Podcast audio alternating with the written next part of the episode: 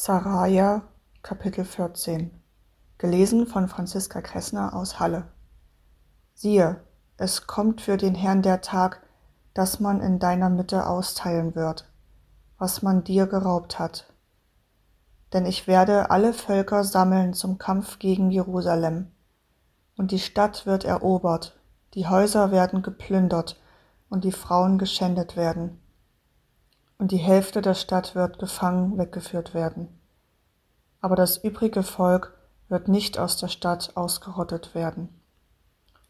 Und der Herr wird ausziehen und kämpfen gegen diese Völker, wie er zu kämpfen pflegte am Tag der Schlacht. Und an jedem Tag werden seine Füße auf dem Ölberg stehen, der vor Jerusalem liegt nach Osten hin.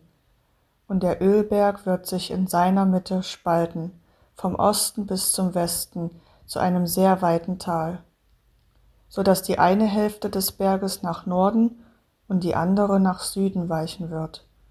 Und ihr werdet fliehen in das Tal zwischen meinen Bergen, denn das Tal zwischen den Bergen reicht nahe heran an Asal, und ihr werdet fliehen, wie ihr vor Zeiten geflohen seid, vor dem Erdbeben zur Zeit Usias, des Königs von Juda.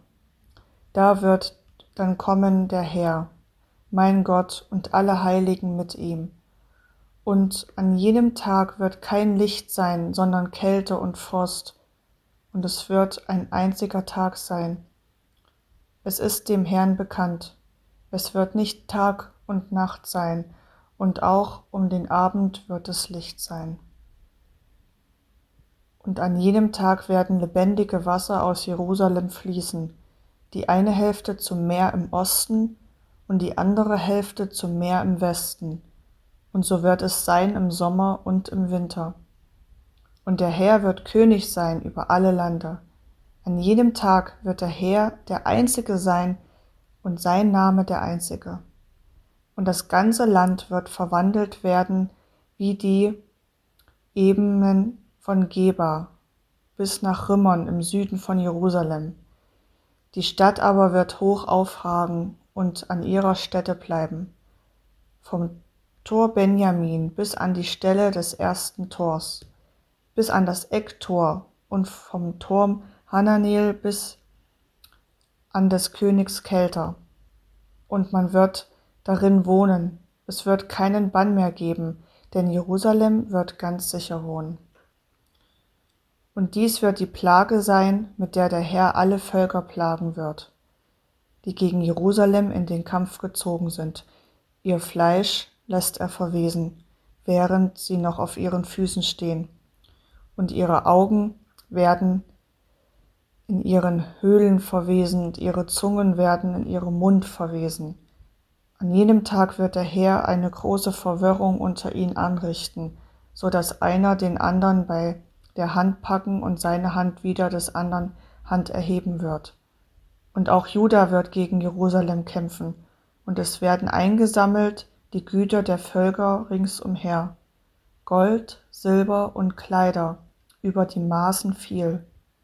Und so wie jene Plage wird auch eine Plage kommen über Rosse, Maultiere, Kamele, Esel und alles Vieh, das in diesen Heerlagern ist und alle, die übrig geblieben sind von allen Völkern, die gegen Jerusalem zogen, werden jährlich heraufkommen, um anzubeten den König des Herrn Zebaoth und um das Laubhüttenfest zu halten. Aber über die Geschlechter auf Erden, die nicht heraufziehen werden nach Jerusalem, um anzubeten den König, den Herrn Zebaoth, über die wird's nicht regnen. Und wenn das Geschlecht der Ägypter nicht heraufzöge und käme, so wird auch über sie die Plage kommen, mit der der Herr alle Völker plagen wird, die nicht heraufkommen, um das Laubhüttenfest zu halten.